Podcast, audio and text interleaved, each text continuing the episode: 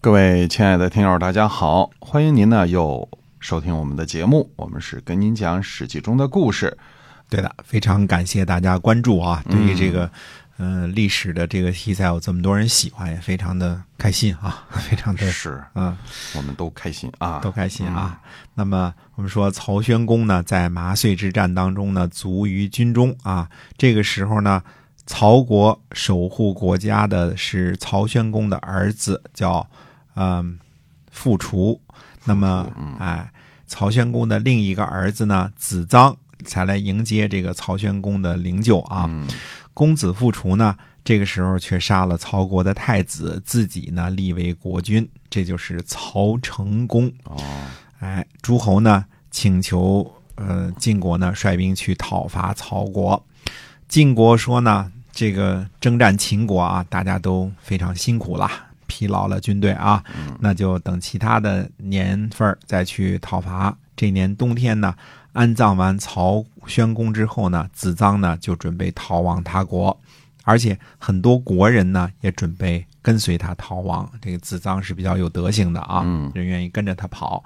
曹曹成功呢，这个篡位的这个呢就惧怕，他就呃承认自己的罪过，请求子臧呢不要出逃，因为出逃带着所有的人都跑了，那他就这国君没法做了嘛，对吧？那么子臧呢虽然没有流亡，但是呢。把采邑还给了曹成功。两年后呢，这个晋国呢率领诸侯呢讨伐曹国，把曹成功押解到京师了。这是后话啊，我们先不说两年之后的事儿啊。那最后还是要惩罚他。最后呢，实际上还是谁呢？还是晋国啊，这个率领着联军，两年之后呢，就是去到曹国呢，呃，去去讨伐曹国，把这个曹成功给。呃，抓起来了。那么，实际上呢，到后来抓起来这个曹成功的时候呢，诸侯呢就准备让子臧这个去觐见周王，立他为君。子臧呢也不答应啊。子桑呢最后还是自己跑了，跑去了宋国。这宋国经常有这种让贤的情况啊。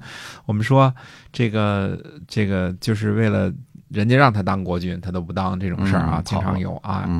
那么，公元前五百七十八年呢，这个呃六月十五日的这个夜里呢，郑国逃去许国的这个流亡公子，我们叫子班啊，原来这个讲这个子班回到了郑国，请求呢进入郑国的祖庙，而没有得逞。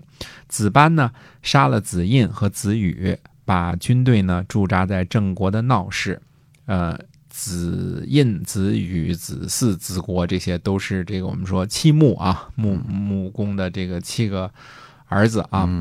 那么这个子班呢，就把这个军队呢驻扎在郑国的闹市。那么十七日呢，郑国的这个子嗣啊，就率领国人在郑国的祖庙盟誓，然后呢，呃，带兵带着国人啊进攻，把子班的军帐呢全部烧毁。杀了子班和子班的弟弟子芒，以及他两个人的儿子都给杀了。嗯，那么公元前五百七十七年春呢，魏定公去晋国，晋厉公呢坚持要让魏定公呢见一见孙林父。孙林父是从这个魏国跑去晋国的这个大臣啊。魏定公呢不答应。夏天呢，魏定公回国后呢，晋厉公呢派这个。呃，细抽送孙林父呢去见魏定公，魏定公呢想要辞谢，这个魏定公的夫人定姜就说呢，他说孙林父啊是先君的这个公族卿氏的继承人，晋国呢又为他求情，不答应呢，估计呃会亡国的啊，因为晋国可能会派兵来攻打，虽然您不喜欢，但是总比亡国要好啊，国君您还是忍耐一下吧，安定百姓，原谅公族轻视。不是也可以吗？魏定公见了孙林父，并且恢复了他的封地和官职啊。那么孙林父家祖上的封地呢，在七七呢，我们说是在这个魏国的呃现今的河南濮阳以北啊。这个戚呢是一个重镇，我们前面说过很多次啊。它第一是接壤晋国啊，再一个它也是非常大的一个战略重镇。呃，一直到后来这个魏国跟这个赵简子打仗的时候，齐还是非常重要的一个地方。这个到后来我们再说啊。魏定公呢有病，让大臣呢立了这个公子看为太子，这个呢就是后来的魏献公。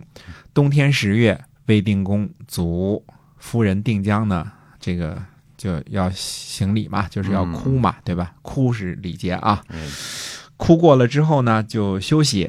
看见太子呢，一点儿也不哀伤，他就自己呢，这定江呢，连水都喝不下去了，也没法休息了。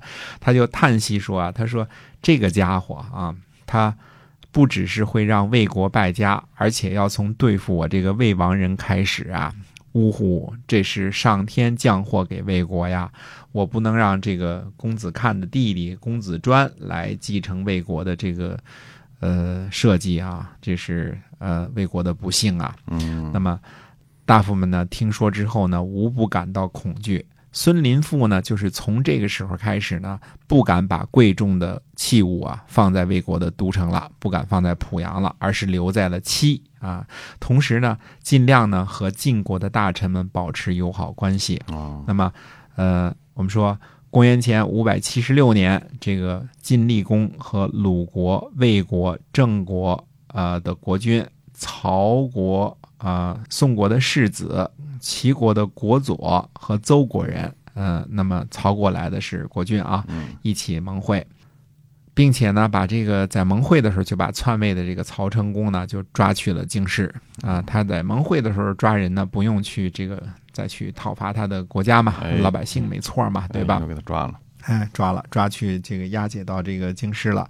公元前五百七十九年的这个晋楚结盟啊，确实是维持了几年这个短暂的和平，但是楚国呢，在公元前五百七十六年呢，却准备出兵讨伐郑国。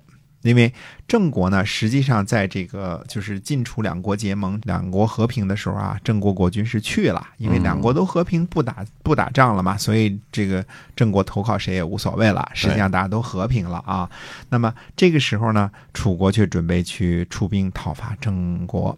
那么楚共王的弟弟叫子囊，他就说呢，他说刚刚和晋国结盟，现在就违背，这怎么能行呢？子反就说呢，他说敌情对我们有利就进攻，管他什么盟约不盟约呢？嗯哎，可见我们看这个子反这个人的这个，就是对于信义这方面差一点儿啊，他不太在乎这些啊哎。对，嗯比如杀这个深宫无臣的这个族人呐、什么之类的啊，嗯这个呃比较在乎一些啊，比较这个在乎钱财，比较不太讲信义信义，嗯，对的。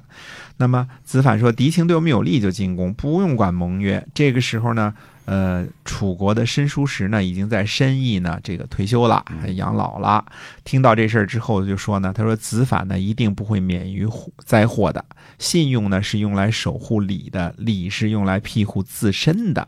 没有了信用和礼呢，自身哪能免于祸患呢？啊，这是申师申师叔的这申叔时的这个判断啊。嗯那么楚共王呢出兵侵伐郑国，一直打到报遂，今天的河南原阳，又侵伐魏国，打到手指。手指呢，今天在河南随县的东南。